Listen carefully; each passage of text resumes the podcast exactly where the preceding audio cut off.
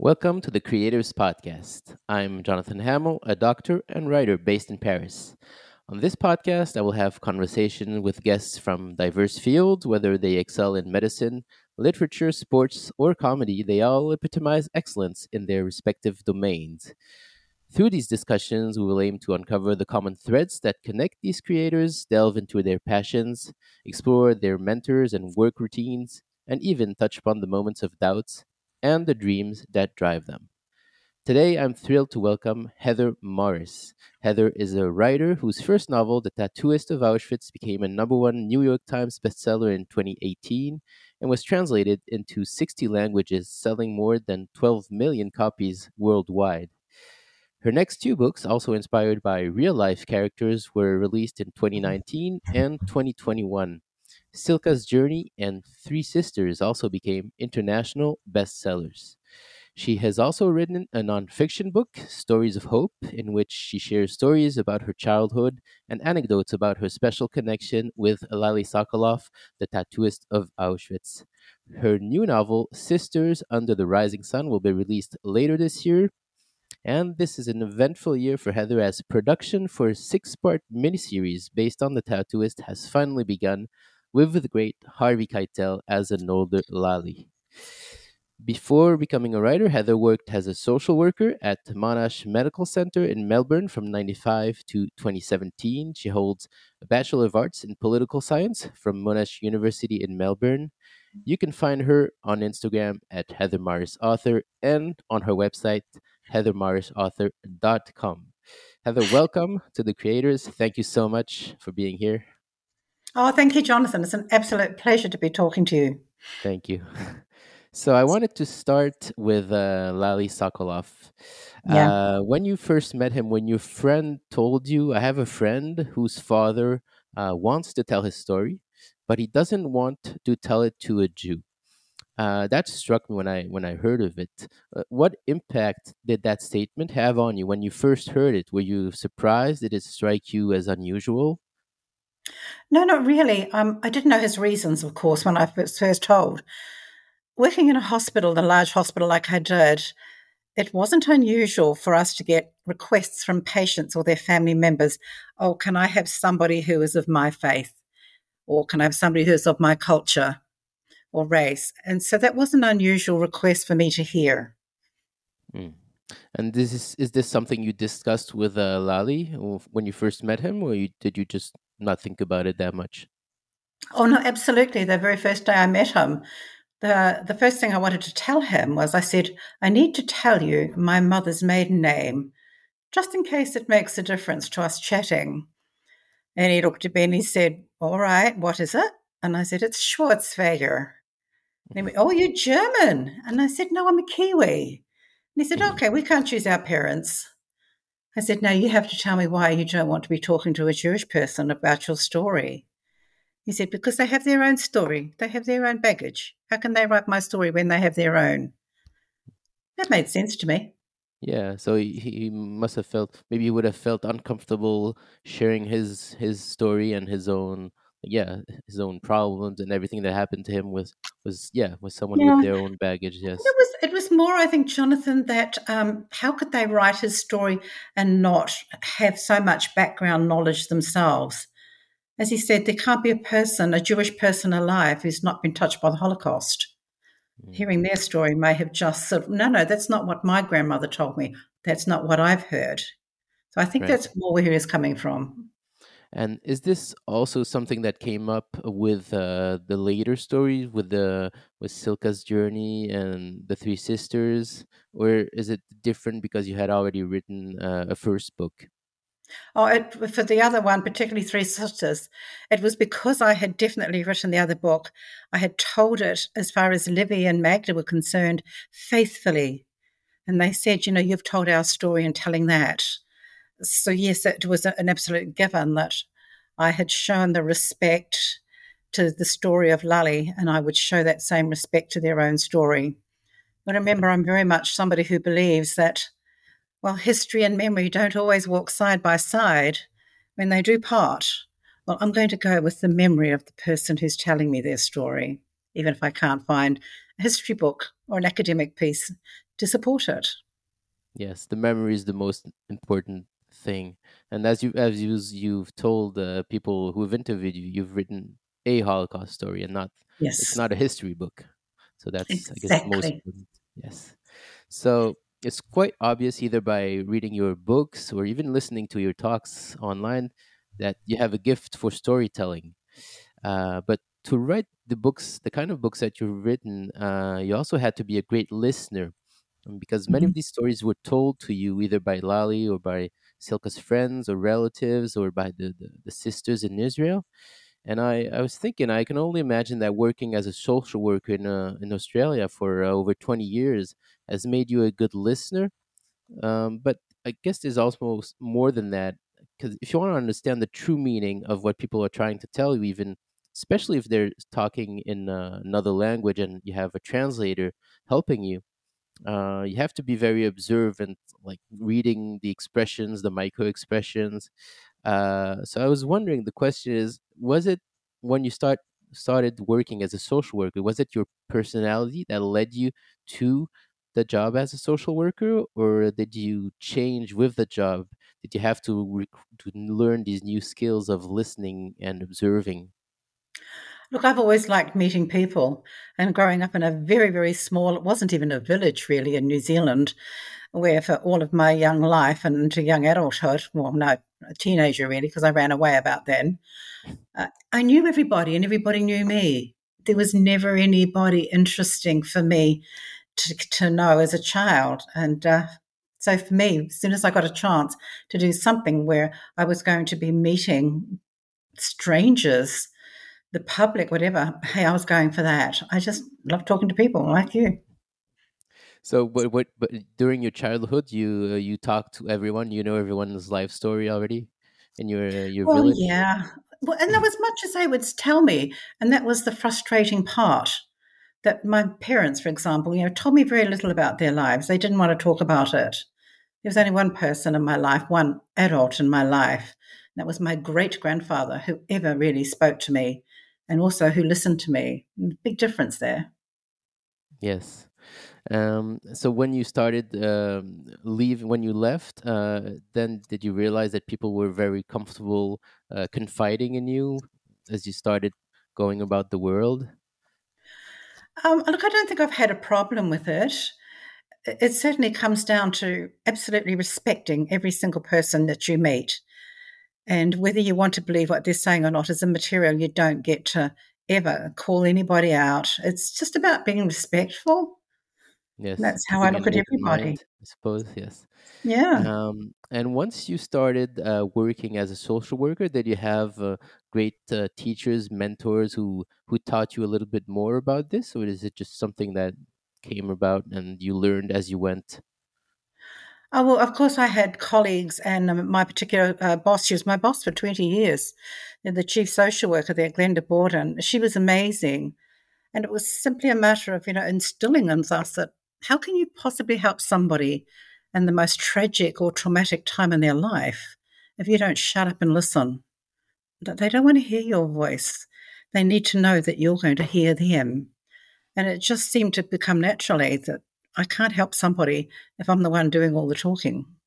So you you were listening a lot. Uh, yeah. Was it were these uh, people you were seeing more than once, or it was it was in a an emergency ward?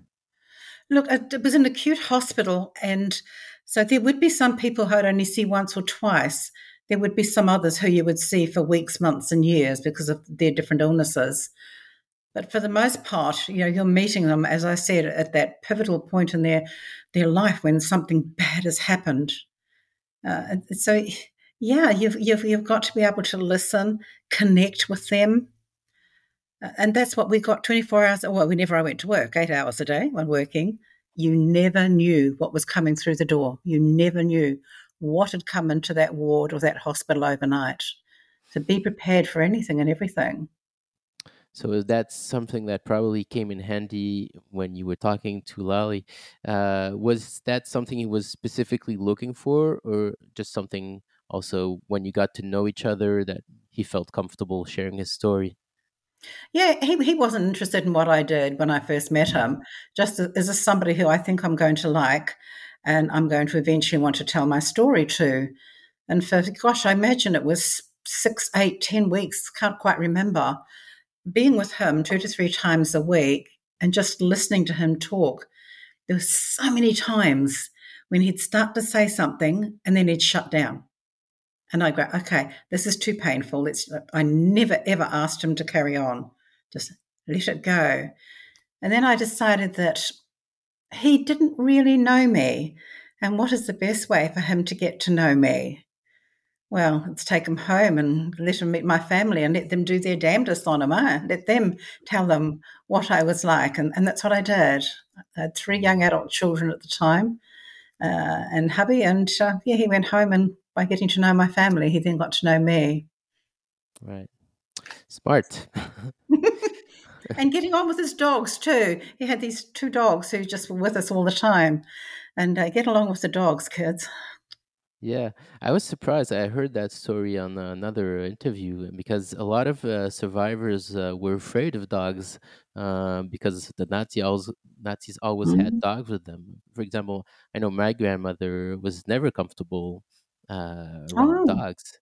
Yeah, uh, so I was surprised to see that he had a big dog and a small dog, but I guess that depends on the per- oh, person. Oh yeah, he, he called them his kiddos. They they were his kids.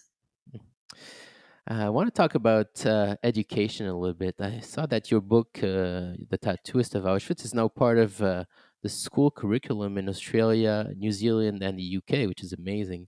And you also give lectures, uh, visit schools when you can. Yes. Um, according to the Executive Council of Australian Jewry's annual report on anti Semitism in Australia, there was an increase uh, of anti Semitic incidents of almost 42% over the last two years. Uh, actually, what is the current state of Holocaust education in Australia as of today? Is it compulsory now in, in high school and middle school?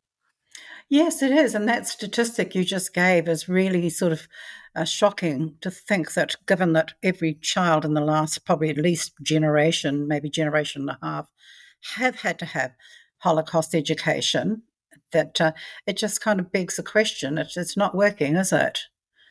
Uh, I know when I, yeah. yeah. I'm now part of uh, the education board, and particularly in New South Wales and Sydney, and that's where the book is uh, on the curriculum there. And I've worked with the education board.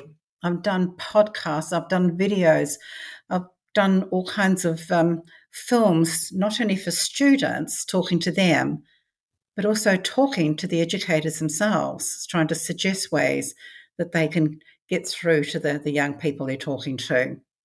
And so it, it is going on. I just, um, yeah, I'm just horrified that uh, maybe I need to work harder. But what and what do the educators think is the the, the cause of the problem? If you dis- discuss this with them, do they have any idea? Well, it's a lack of education. Now they're now trying to give it, but that doesn't help with uh, generations that they're still connected to who haven't had that education. Mm. And who's to say there's not an anti Semitic sort of bias there already? You can only hope that um, these youngsters go home and have the courage to talk about it themselves. Is this something that came up uh, because I know now you know uh, a lot of uh, survivors from the Holocaust? Have you discussed uh, the rise in anti Semitism with some of them? And what is their take on it? Yeah, uh, yes, I have, particularly with my, my dear friend Livy, who is one of the sisters, who's she's the only one now still alive in Israel, and, and I'm in communication with her and her family nearly every week and uh, things in Israel, they've been sort of so pushed to a, a politically a different sort of level that um, the whole anti-Semitism thing sort of something that secondary right now to um, yeah dealing with other things there. You know, when I do meet, there's not many more survivors left. That's the reality. Who I'm meeting are the second and third generation of them, and yes, they're all really concerned. Uh, both in the UK where I travel now and the US seems to be a, a different ball game altogether. There is still because I don't think that the well, I know they don't have the same level of education, but um, yeah, there still is that concern. It's not only Holocaust uh, well, being anti Semitic. They're the Holocaust deniers. And, and it's almost like it's got nothing to do with the fact that they're being anti Semitic doing that. They just want to deny the Holocaust. They're, yes. they're pretty much cowards. I call them out every time I come across one, which I do regularly.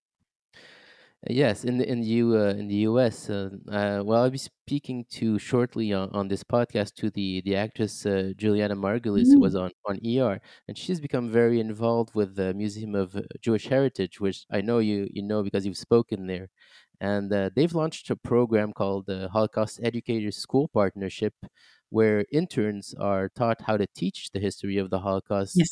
to middle and high school students in New York City and a lot of them don't know don't even know the the, the what the holocaust is. It's crazy.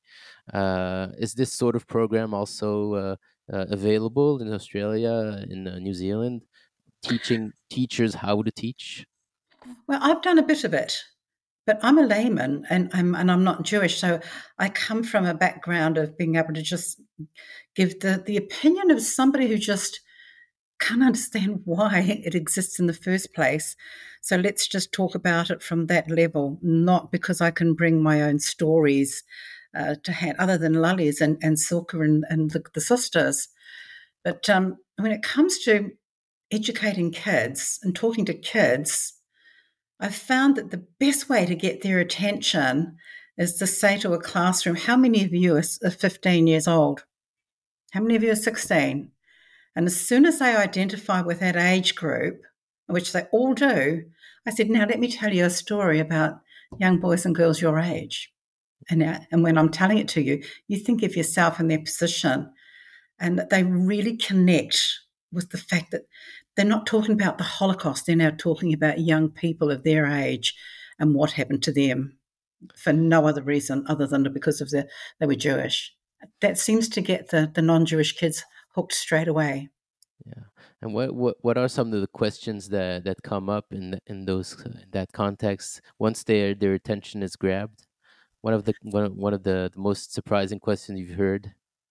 Oh look, I, had, I was doing this lovely chat in in um, the UK at a school, and then this, this this girl just stays in my memory. They'd brought two, three schools together, so there was about five hundred students of that um, certain age level, and we were just talking. I just talk conversationally. I don't lecture, and I go. I don't stand on a stage. I get down with them, and I ask them, particularly children, if you say to them, oh, "You put your hand up and ask me a question," interrupt me. There's no point in me prattling on when I say something you don't get, and you have to wait till the end. So I won't do that. Let's have a chat. And there was a young girl that was uh, halfway down the, the, the hallway, and every now and then her hand would go up and then as soon as I looked at her, she'd pull it down again and drop her head. This happened several times, and questions are coming everywhere. So in the end, I just walked up to her and I sort of said, Would you like to meet me afterwards? And we'll have a little chat and you can ask me a question. And initially she said, Yes, that would be good. And as I walked away from her to go back towards the front, she stood up and she called out and she said, No, I'm going to ask it now in front of everybody. I went, Good girl. So I gave her a microphone. I said, You ask your question. And she said, What did girls do when they had their period? And I went, Thank you. I've been speaking for several years and no one has ever asked me that question before. Now let's answer it. Thankfully, I knew the answer. Yes, many many of them didn't have them anymore. Well, that's right. But initially, they, they did, and the new ones coming in still did. So it was an ongoing problem for, yeah. for the SS. That's a great question. Mm. So I wanted to come back to uh, to Lale because he seemed such a lively and great character. And uh, can you tell us about the time after the war when uh, he and Gita were living in Bratislava? And after all the trouble he was in, he got into trouble and they had to escape to Vienna in the false wall of a truck because that seems like a great story. So, what can you tell us about that? Oh, look, indeed. Uh, he admit he was always a risk taker. He, he was always somebody who he said he always looked out for wherever he went. He never took a step without looking around where are the dangers, but fully admits that there were many times that he was stupid. Now, for him, the most stupid thing he ever did even though it paid out well for him, was to write that first letter to Gita. he still was hitting himself around the head 80 years later that he'd done that and potentially could have, uh, you know, literally ended her life by doing that. But uh, yes, he, uh, he was a savvy guy. He saw a need when he got back to Bratislava and they were started uh, living their life there. And he saw an opening and started a very successful business. So successful, he had to get a business partner. But that business partner played up with um, with his marriage. And she then squealed on him because one of the things Lale and Gita were very, very clear about doing was helping the state of Israel. Now, so many of their friends had gone there to literally be there and take part in creating that state. They chose not to, but the least they could do would be to fund it. Now, today he'd probably be called a terrorist and absolutely thrown in jail for funding uh, another country. but that's what he was doing smuggling money and, and jewelry, whatever he could out of the country. He was part of an organization, he wasn't doing it alone. And yes, he got caught and uh, thrown in jail. So, so that's yeah. that's when he had to escape. Well, Gita was the one responsible for that. And he managed to see her and just said, you, you got to get me out of here. And she formulated the plan that involved a priest, a psychiatrist, uh, and a judge. So she bribed a judge. And he's he, sitting with him and hearing him tell me how this guard came into his cell one day. He sort of said, Oh, the priest is here to see you. And I'm saying, I don't want to see any priest. You know, send him away. So three times he sent this priest away. So in the end, he went, All right, all right, I could do with talking to somebody new. So he went and spoke to the priest, who then mm, said, I need to hear his confession, kicked out the guard, and he said, Your wife has sent me. Come on, work with me here, man. so, yeah, they then worked with a psychiatrist to get him home leave. And uh, on that home leave, that was when it was all planned that they would smuggle the two of them out.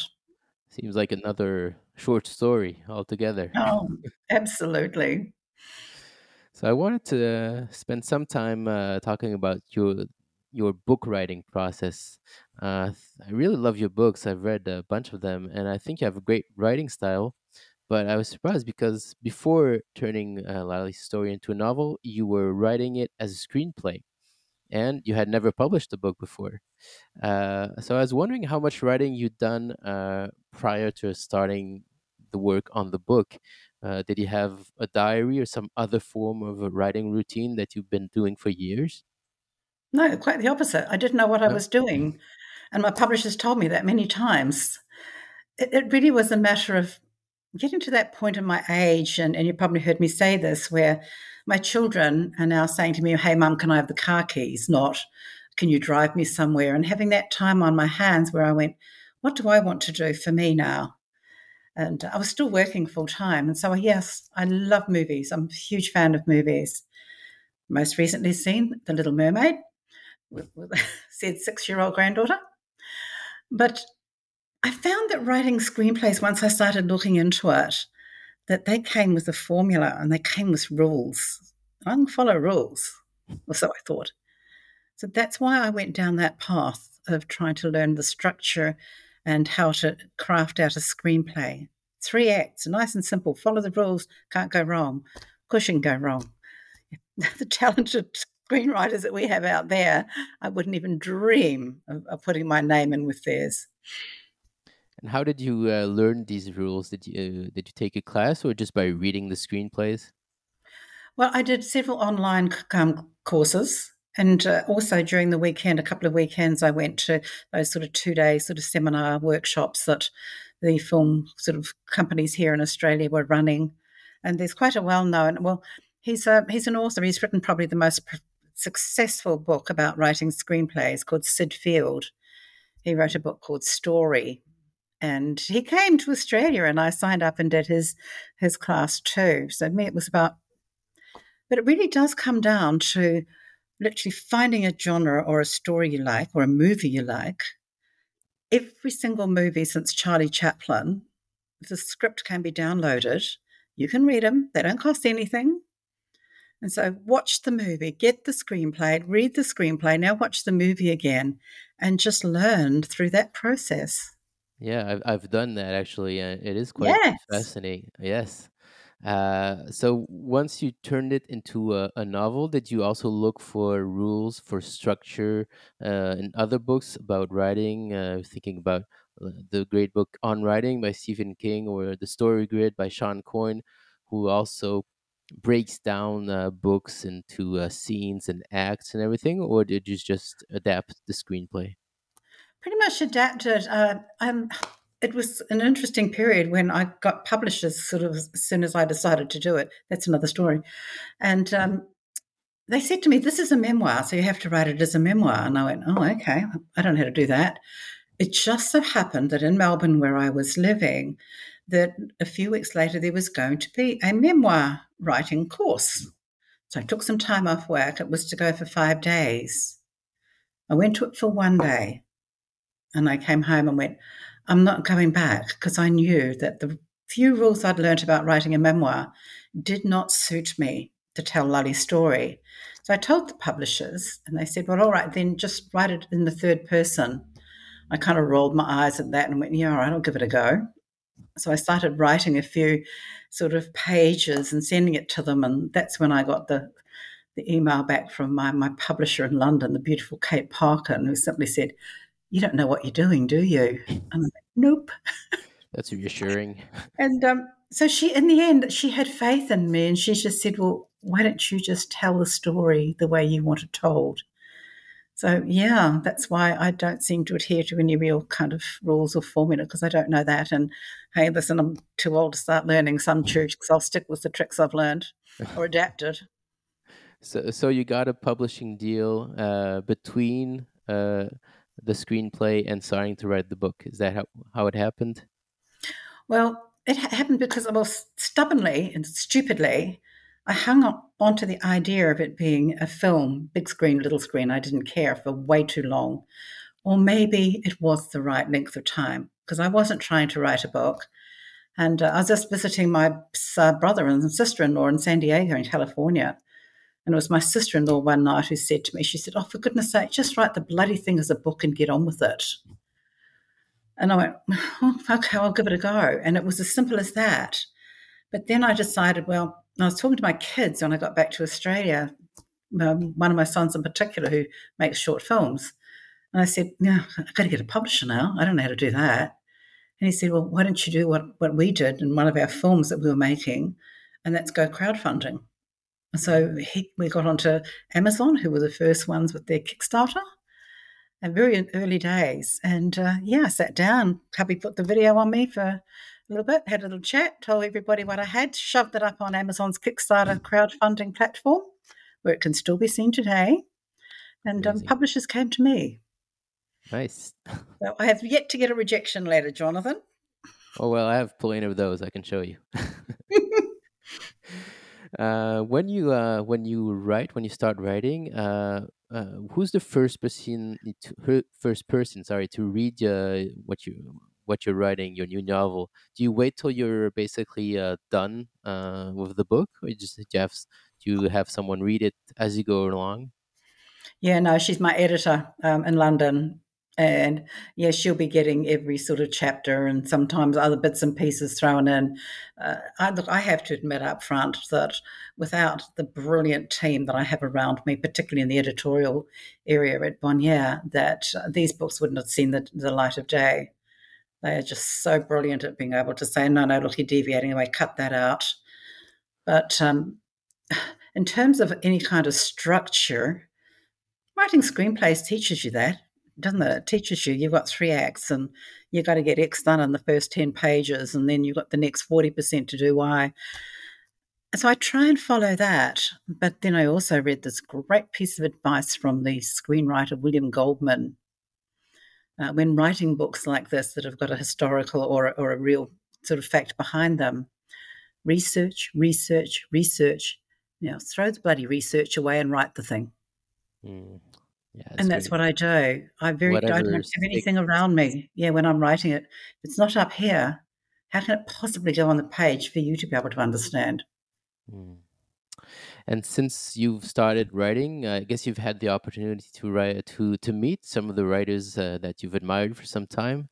Um, have you talked about the writing process? Have you gotten any uh, advice from any of them, if you've met any? I suppose. Look, I- I've met one or two, and COVID kind of interfered with that, didn't it? And kept me at bay. Two of my books came out during COVID times, which was very frustrating. But um, I had uh, spent some wonderful time and was in South Africa actually with the English uh, author Simon Sebag Montefiore. Now he's historical, all set in, of course, Russia and that part of the world, but he's very, very generous. Uh, but when I was reading his things, his material, and, and trying to relate it to mine, I'm going, yeah, this guy is so brilliant. I'm not even going to try and do anything like he does. But he was still very, very um, uh, warm and, and, and helpful to me. Um, I remember there was the American, I think she's American, but she's from uh, Russian extraction, Paulina Simons. And she's written historical fiction books for the last 20 years, going back, all coming out of, of course, Russia. And uh, she came to Australia, and I was asked if I'd do a joint thing with her, and I did. And once again, she's just so giving in terms of bits of advice and how to do things. So, uh, I've never met an author yet who wasn't sort of yeah, warm and welcoming. Yes. Yeah, the most talented people often are the most giving. It's great. I love going to book festivals. I think they're brilliant. So uh, I wanted to talk a little bit about uh, the research because I know even for the first book, uh, now I understand because you had a publisher, so you were able to get researchers, I suppose. But I wanted to th- talk about uh, the research you've done for Cilka's journey, where you hired a prof- professional Russian researcher in Moscow. Yes. You traveled to Cilka's hometown in Slovakia. You met with Cilka's neighbors and friends in Kosice. Uh, amazing array of people that you've met. Um, how do you use the work of your researchers? What's the process exactly? Do you give them specific points to check on, or you just tell them go there and see what you can find? How, how does it work? You look with me, with particularly with Cilka, which is where I've used the most research because Cilka, I never got to meet her, so I had to, and also the fact that yeah, large chunk of her story is set in Siberia. And so having Svetlana in Moscow, who I just sort of said, find out everything you can about Vorkuta Gulag. No other gulags. Don't don't go messing up with my little brain with telling me what went on in other gulags. Only Vorkuta. And so that was her brief. I wanted photos, documents, testimonies, anything and everything she could get. And she did. She found a mountain of things in the archives in Moscow. And I remember writing to me one day and she said, Oh, look, I've been told that there's a lot of documents still up in Vorkuta. They never came down to Moscow. So I said to her, Oh, look, could you just sort of nip up there and get them for me then, please? And she wrote back saying, Please don't ask me to do that. It's a three day train trip from Moscow to Vorkuta. There is no plane, there is no real road. It's still incredibly isolated. And uh, so she begged me not to send her up there, so I didn't. But uh, in finding her, I then, because I've now got a lot of friends in Slovakia through Lale's story, particularly in his hometown, I have the, them, they're more friends, they're not professional researchers. Can you go into Kosice? Can you go to Sabinov and Bardejov and find me people who, who know who knew Cilka's family? So they are brilliant because they love doing this. But my, And my researchers, they they get to find all the factual information, the documents, the photos.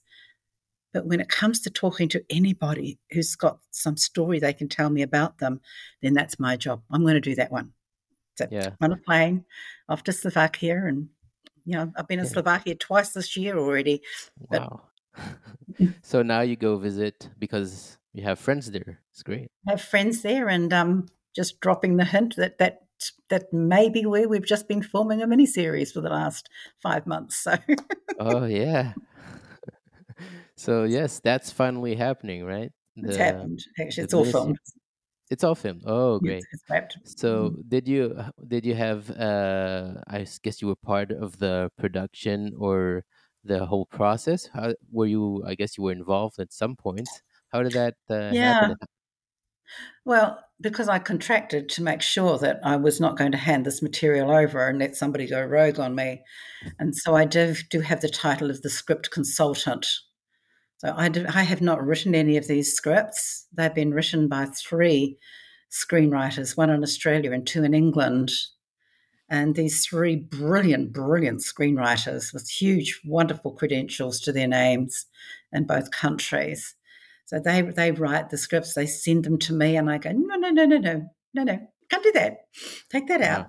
That's the best and job. then they'll ring me up and say, look, can we just tweak this? I know you don't want it. And so there's it's been quite collaborative. It has to be between the producer and me in terms of what I have given them permission to play around with and, and what I've said no to. But they've, they've been brilliant. It's a yeah, yeah six episodes. Not always that that easy so I guess you you, you had a good deal. So I've heard like some stories of books being adapted, changed completely, and the author mm-hmm. doesn't have a say. So, but I guess that. Well, I wasn't going to have that, and as you've mentioned, there've been you know over 12 million copies sold. Well, you can triple four times that the number of people who've actually read it. So that actually tells you the number of people worldwide who've read it. Why would you want to mess with that? Exactly. Why would you want to you know, pay them off by trying to do your own thing. And you know, thankfully, the producer and the beautiful director that uh, we had, they said, no, we want to tell a story that is so well loved. Uh, did you go on set? Uh, did you mm-hmm. go and meet with the actors a little bit? Mm-hmm. How was that? Mm, pretty amazing, because that's something way outside my normal um, my lifespan. But um, I've spent time, thankfully, with the, the two actors that are playing Lale, because he's being played both as, as the young man in Auschwitz and as an older man uh, by Harvey, as you mentioned. So yeah, hanging out with Harvey Keitel, he's a quite a cheeky little darling. Um, and the young actor Jonah Hauer um, King, who is playing the young Lale, is just brilliant. He is superb, and all the supporting casting. The producers have gone to incredible lengths to cast, you know, a German actor as Baretzki, a French actor as Pepan. We've got uh, Jewish girls from Poland and Israel who are playing the other parts. And uh, the young girl who's playing Cilka, for example, mm, there may be people listening to this for whom the name will not mean anything, but the most loved and revered uh, Israeli actor is called Topol. And uh, his granddaughter, her first acting role, is playing Cilka. Wow. Mm. Oh, that's amazing. Yeah. So w- when will this come out? I don't have an exact date. Of course, it's just going into um, uh, post production, and that's up to the the networks and NBC and Sky and other people. A few months. Hopefully, hopefully they're saying. I think they're saying in the first quarter of next year. It's okay. all about timing. You, you don't bring uh, stories out during like Christmas when people are, are, are traveling in a way, or through summer when they're not watching TV. So it's all about programming. They they'll figure it out. They'll figure it out. Yeah. You didn't have a, a, a cameo, no? Nope, not wasn't interested in that. Thank you very no. much. All right. Uh, I was wondering, since you've mentioned that uh, three times the number of 12 million, so that's a lot of people who've read the story. Uh, you must have gotten a lot of letters uh, from all the books uh, from readers from all around the world. Uh, can you think of one or two that have really surprised you or touched you more than others, either but because of the person writing or the content? Just off the top of your head. Oh, look, I can. Um, there are literally thousands. It's not dozens. It's not hundreds. It's thousands. Wow. And there's hardly a week goes by or even a day goes by that I still don't get them. They're, they're still coming And um, you know, one of the ones that oh gosh, will stick with me forever was a young boy, well, young man who wrote to me during COVID. It was, I think, about the June or July of 2020. And I got this email from this young man who lives in Milan, in Italy. And he wrote to me saying that he had been stuck in his apartment for about three months, not been allowed out. He was in an apartment with his mother and father and 16 year old sister. All around him, his family and friends were dying because Milan got hit really bad. And he lost all four of his grandparents in those first few months to COVID. So he wrote telling me this, and he said that a couple of nights earlier, his parents had called him to dinner, and he said, What's the point? No, I'm not going to, because we're just all waiting here to die. He really believed that, was just waiting his turn. Hmm. And his 16 year old sister went up, went to her room, and came out and gave him the Tattooist of Auschwitz. She said, Here, read this. I bet you'll think differently when you do. He hadn't slept, he had just read it. And he wrote to me thanking me for having written it and said to me, I know I'm going to get out of here. I'm going to go out, get out of here and have the best life I can because Lale and Gita taught me that and and he has and he did, and they've kept in touch about. But uh, it's just wonderful. Now that's the effect of how. Now the other story uh, about people who write to me, again, are the young ones, the teenagers, the 14, 15, 16 year olds. So many of them not only write and, and, and tell me about their story, they want to share something about their own lives with me, which is just so humbling. And so I, I love that. And so many of them have written to me and said, Here's my mum's email address. Can you write to her and tell her she has to take me to Auschwitz? Wow. And, and I know from having been at Auschwitz and talking to one of the senior guides there who said to me, We, we love your book and we hate your book. Because so many people are now coming here and saying, Can you show us where Lale and Gita were? They are focused on the story, but they've only come because of the book. I mean, that's pretty phenomenal, Jonathan. Amazing. Yes, amazing. Wow, thank you for sharing these stories. They're great. Um, I just I wanted to talk about your book, Stories of Hope, because you were talking about people sharing their stories. Um, what was the moment when you decided you wanted to write more about yourself? Was this after the first two books, first three books? Yeah, really wasn't me that decided that. It was my publishers. I was in Kosice with my, my, my main editor, publisher, uh, Margaret, and we had spent you know the whole day sitting in this apartment right next door to Cilka's. Because Silke had lived in the same apartment for about 40 years. And we were next door with this elderly couple who knew her, and that was all arranged by from friends from Lale's hometown of Krompachy. And throughout the day, people were coming in from the apartment and they were friends and neighbors who had known Cilka for decades. And they were crowding this apartment, all sitting there wanting to talk to me and tell me about her. Now, I had two translators there because I don't speak much Slovakian. I'm Ďakujem, thank you, is about the best I can do. They didn't speak any English, so it was all going through translators. And my publisher was sitting there with me, and we talked for hours, eight hours. And we were going back the next day to do more. So that, that night after the first chit chat, sitting in the hotel bar where we were staying in Kosice, and my publisher, Margaret, said to me, she said to me, she said, I was just blown away watching those people talk to you. They didn't know you. They're opening up to you. She said, a couple of times I asked a question and they kind of glanced at me and then turned away why is it that they were prepared to tell you anything and everything, even without you asking? And I just said, like, I don't know. I couldn't answer it. Probably on my third or fourth glass of wine by then. Mm. And then she said, Well, you, you, you must know how to listen. She said, I could see it. I was watching you and watching them. Who taught you how to listen?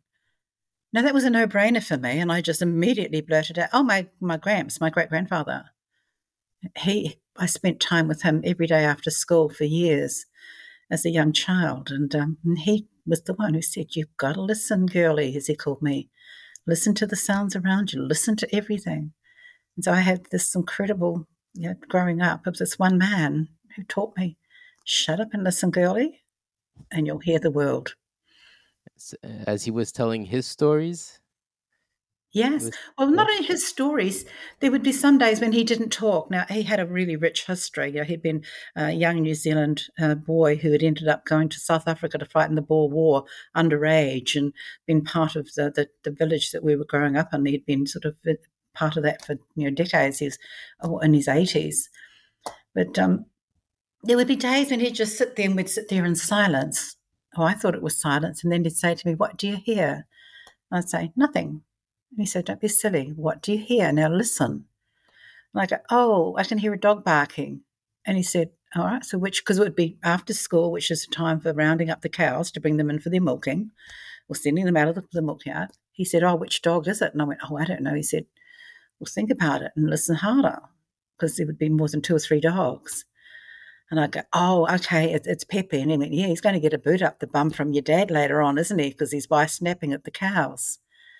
So it, he was teaching me how to identify the sounds that I could not see, but they were all around me in this quiet little farm. Neighbour's tractor. Whose tractor is it? Ah, that's for carpers. Good. You now know the sound. Now we know how you learned how to listen. Yes. Exactly. Listen to, there's always a noise somewhere. You might just think of it as white noise, but if you actually listen to it, you can identify sounds within it. And on your website, that's when you started to you to uh, to make your website available to uh, people who wanted to tell these stories. Is that yes. how it happens? Yes. Yes, well, then I said, look, write a book. I think you should you know, take a break from from writing the, the fiction and uh, it took quite a bit of convincing for me to do this, by the way. It wasn't something I wanted to do. Uh, I pretty much am quite a private person, and um, you won't hear me talk much about my family. But I got persuaded to do it by bringing in, of course, Lale and others. And so that seemed to be an, an okay in for me to do that. And so when the book was about to come out, we started getting, or it did, we started getting letters again. Once again, um, I've got a story and so that's when we started the website. And, you know, we've got hundreds and hundreds of incredible emails. We interact with everyone who writes to us. My um, wonderful publishers in England offer editorial help to anybody. We say, Would you like to write this story? Because they are all short stories about something in their lives. The young girl in, in America whose brilliant 25 year old brother, in the last year of his um, medical training, who was a collateral damage in a drive-by shooting. You know, how, how do I go on? How do I move past the fact that my brother, who was going to offer so much to the world, is no longer with us? These are the sorts of things we get. So we say to them, write it down. So many of them now get editorial help. They rewrite them with professional editors, enter them in competitions, even though they're personal stories. Or they just simply write to us and say, look, it was just cathartic to be able to write it and know that somebody was going to read it. Yeah, yeah, totally. It's a a, a, th- a sort of a therapy just by writing, yeah. for sure. Yeah. yeah. Mm. And do you ever see any of those stories and think, "Wow, that's too amazing! I have to write a book about it"? Um, way too many, as far as my publishers are concerned.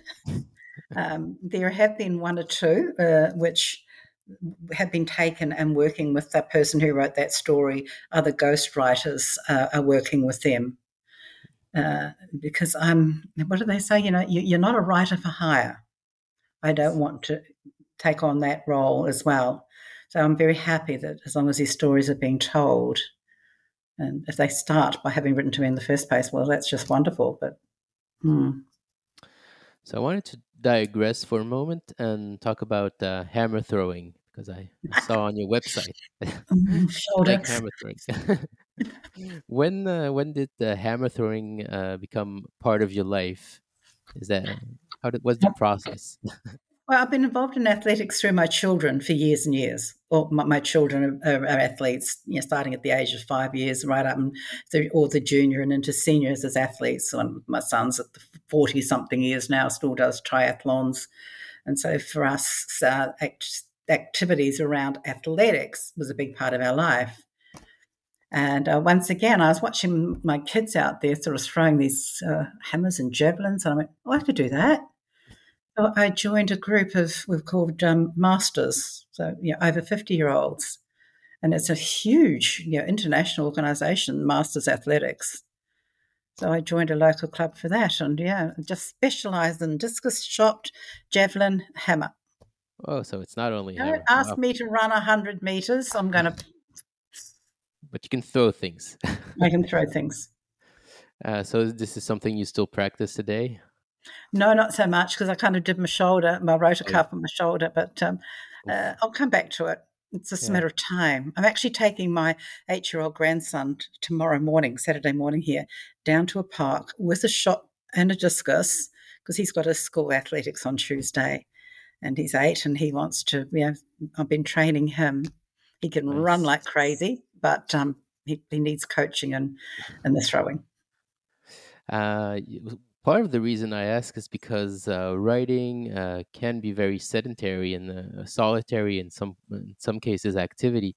Uh, when you are actually sitting down writing the book, uh, do you make it a point to um, to have some sort of uh, physical routine, or you just write for twelve hours a day? What what's your writing routine once you actually sit down? If you ask my publishers, I'd say very clearly she doesn't have a writing routine. You know, we give her deadlines and she meets them, and how she gets it done, that's a big mystery to everybody. Um, I'm, I'm very good at, um, I don't procrastinate so much because I don't have trouble writing, but I can get distracted. I freely admit that. So the best time for me not to be distracted is from about 9 p.m. to 3 a.m. I mm. can't see the bird flying past the window. My daughter doesn't want me to go shopping with her uh, somebody doesn't want anything from me. So really, I do write in, at those hours, and I'm a night person, so it works fine for me. But uh, this latest book, I knew that I was getting, I hadn't had a good start on it, and it was coming into summer here last December, and I went summer, Brisbane, five grandkids nearby. I got to get out of town. So I moved to London for two months so through the first two months of this year, I sat in this lovely apartment in Soho. Oh, no distractions in London, are there? Um, but um, but I, I did knock it off. Just someone locked you in. yep. um yeah so since i guess your how has your life changed sorry uh, since uh, if at all since you've uh, started writing as a career and sold so many books have you uh, indulged in any fancy stuff when you started selling millions of books, or have you just kept on going exactly the same? No, same same routine. My home life is, is the same as it was. The difference is, though, Jonathan, is now that COVID's gone away, kind of, that I'm back traveling, and I just love that. I love being anywhere in the world, meeting people, whether we speak the same language or not, it doesn't matter. I'm very good now at, uh, at dealing with translators and interpreters. I know how to, to work with them quite well. And I'm so lucky to have my books, as you said, in many, many countries, which means I get invitations to go to them all the time. And, and I say yes to every possible one. And that, that's, that's what's changed. So it's not a bad third act of my life because that's really what I'm in, the third act. I turned 70 a month ago. So so no Which Ferraris. Is, no Ferraris. No, no, no. I have the same car that I've had for about five years, and no, that's not changing. Yeah. no. Why? I mean, exactly. Why? Why would you do it? yeah. I might fly at the front of the plane now a little bit. Well, on, long, should. on long haul, only on long haul. Yes. Uh, what uh, can you tell us about your new book uh, because I know there's a new book called Sisters Under the Rising Sun that's coming out later this year, right? Oh, yeah, September. I'm so excited about this one. Uh, it's a story which I've kind of had in the back of my mind for several years when I think I was finished writing Cilka and I hadn't quite, I hadn't known about the three sisters. And uh, talking to, to, to, my publisher in London, and I sort of said, look, I'd, I'd like another story I like, of course, what I call recent historical fiction. So it's still within that sort of living memory of the people still alive from the Second World War. Not too many. And she said to me, she said, I heard a story about some Australian nurses who were captive of the Japanese in the jungles in Indonesia during the Second World War. Do you want to look into that? So when I had a chance and, and I'd finished writing Three Sisters, and uh, I had a contract to write another book. I immediately went to that. And I started doing my own just vague research, not quite sure where it was going to go. But what I was uncovering was just an incredible story of these nurses. I caught up with a colleague from the hospital where I used to work, and uh, I was telling her about it. I said, "Oh, yeah, I'm thinking about writing the story," and she said, "But one of those nurses was my cousin. What do you want to know?" And I went, "Which one?" And she said, "Oh, Nesta, Nesta James." And so all of a sudden, I've got a family member of what was the senior nurse in that prisoner of war camp for three years and eight months. In the jungle. So, and, and, and researching her and getting all the other stories, and there's not much been done. What I uncovered was that there were a group of English women and Dutch nuns in the same camp whose stories, again, are phenomenal. Now, there's an English woman, well, I've chosen just one, so I picked Nora, who is Nora Chambers. She was an English woman She'd been living in Malaya, got chased out of Malaya with her family, her husband and an eight year old daughter, got to Singapore. Her husband's sick, he gets put in hospital. Um, these, these are not spoiler alerts. I'm quite happy for this information. And so, as the Japanese are now invading Singapore, she puts her eight year old daughter on a boat and sends her off with her sister and their two young cousins. It was the last she saw of that girl for four years. That four year old girl had been told that both her parents were dead. And then, as it happened in Singapore on the second to last day, as the, as the Japanese were uh, bombing and taking over Singapore, the nurses, 65 nurses, and a whole group of mostly English women and men and some soldiers and children all boarded the same boat, same merchant ship. 48 hours later, they were attacked and bombed, and the boat was sunk. So, primarily, my story is about these women who were then finally washed up on the beach of Sumatra, caught by the Japanese, the next three and a half years imprisoned by them, moving deeper and deeper into the jungle. Wow. Nora, this brilliant, brilliant Nora, she had trained at the Royal Academy of Music in London. Really? She was a gifted musician beyond all belief. You know, born today, she would be a, a, an international you know, name. And after they tried to do things to keep themselves occupied, where she came into being was she started forming choirs along with uh, one of the missionaries, English missionaries. So they were entertaining the, the women, the other women in the camp. The Australians were putting on plays and skits and taking the mickey out of the, the, the Japanese. Um, and the Japanese soldiers used to come to their concerts. And then Nora, this is this is where we now go to another level. Nora wanted something different. She wanted to form an orchestra, but they had no instruments. So she created what's called a vocal orchestra. She trained women to sing Brahms, Mozart, Tchaikovsky, Handel, Ravel, perform their music with their voice. And she knew uh, all the all the parts. She wrote them down. She used to write it. She got scrap bits of paper, and, she, and we've got copies of her. Brilliant. In fact, I've seen because I, uh, her daughter, that eight-year-old girl, um, I got to meet her in Jersey on the Channel Islands, um, middle of last year, and again in January. And she has given us documents and pages and photos, incredible amount of wonderful material from her mother. That's amazing. It makes me think of uh, Theresienstadt a little bit in the because of all the music and the plays yes. that were that were going on. Um, yes, and yeah, literally hundreds of these women died in those camps. Of the 65 nurses who boarded that boat on that day, on the 12th of February 1942, only 24 made it home. But well, um, can't wait to read it. yes, and there's lots of other bits and subplots all within I'm it, of sure, course. And, sure. Hmm. But finding the so you found you actually found some of the sheet music that she had kept in Jersey. Well, yes, a lot of it. The, the Nora had kept it when when they were liberated, uh, eventually. Um, and, you know, the, the, war had actually ended and they didn't know it because they're in the middle of the jungle and the Japanese weren't saying anything.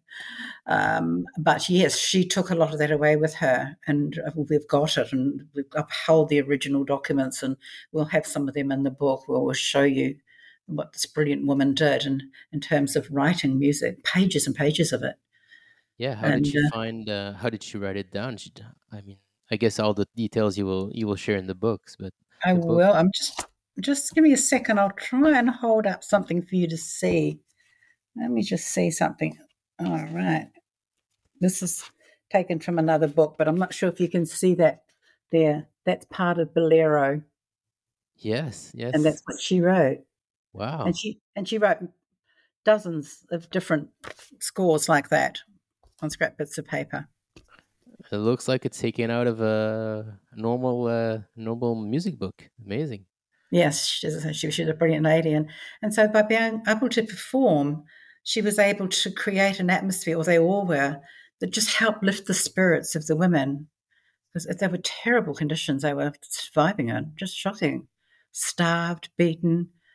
Um, disease was rampant because it's tropical. Yep. Mm. Amazing. Thank you for sharing all this. Um, I want to talk a little bit about uh, something I saw on uh, on your website. I think Submit to Love Studios. That's a collective of uh, artists uh, living with brain injury who partnered with uh, Bonnier Books UK to put their spin on some of the the book covers. Yeah. Um, I think the new rendition of uh, the Tattooist is great, and it made me think that once your book comes out, as we were saying, it's really out of your hands how many how many people it touches and how it touches people. Uh, we've t- we've talked a bit a little bit about it, but what are the most surprising? Some of the most surprising ways uh, you've books have touched people, not only the tattooist but any of the others. Well, there's that beautiful piece of artwork, as you're seeing, and it hangs proudly in Bonnie Bonnier's office, not mine, um, which is fair enough. It's there for everyone to see. But look, here's another story. I mean, these are just, and, and oh gosh, there are so many I could throw at you from so many different countries, from South Africa to, to Belgium to in between.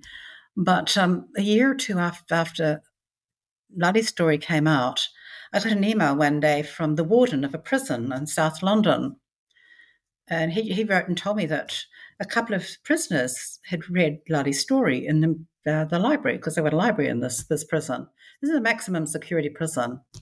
So I think there's 1,500 men in it. It's huge. But he wrote telling me that they'd never seen a book have an effect on prisoners like these two or three men who read it who were going out and telling other prisoners about this dude called Lale who was in prison like they were. And when he got out, he had a great life. And this it created momentum amongst other prisoners. And they were saying to um, each other when they were feeling down, just be like Lale, you know, we're going to get out of here. We will get out. And so he wrote telling me this, and he asked me would I write a, a, a letter, and he would have it printed in the, the prison sort of gazette or whatever it was. And I, I wrote back saying, well, actually, I'm coming to London in a few weeks' time. You know, maybe I can stop off and have a cup of tea or something. How naive can you get? anyway, the prison authorities and my publishers made it happen. And I went out to this prison uh, one day, and some 700 of those prisoners had put their hand or had written down on a piece of paper saying they wanted to come and, and, and meet me. The printing press there made posters and banners of the cover of the book and of my photo on them. And there were postcards, A4, big, everywhere. 100 men were selected. I don't know what they did to get selected, probably good behaviour. But I sat in a room for two hours with these 100 men. And we just sat there talking. Not always about Lale and Gita, quite the opposite. They wanted to talk about the most significant person in their life who was not with them, their family outside. And these men started sharing stories to other prisoners about their home life. They'd never done that before. These men are breaking down and weeping. It was crazy. And I just moved amongst them and would sit with 10 or 20 at a time and then one or two at a time.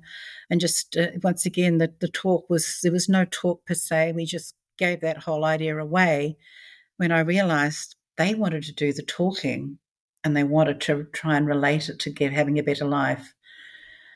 And after that, just two hours was up, and my publishers had sent along a hundred books, and said to well, so they were said, "Oh, look, if you want a copy of the book, pick one up." And so they were all picking it up and looking at it and talking about it. And one of them said to me, Oh, could I sign it for him?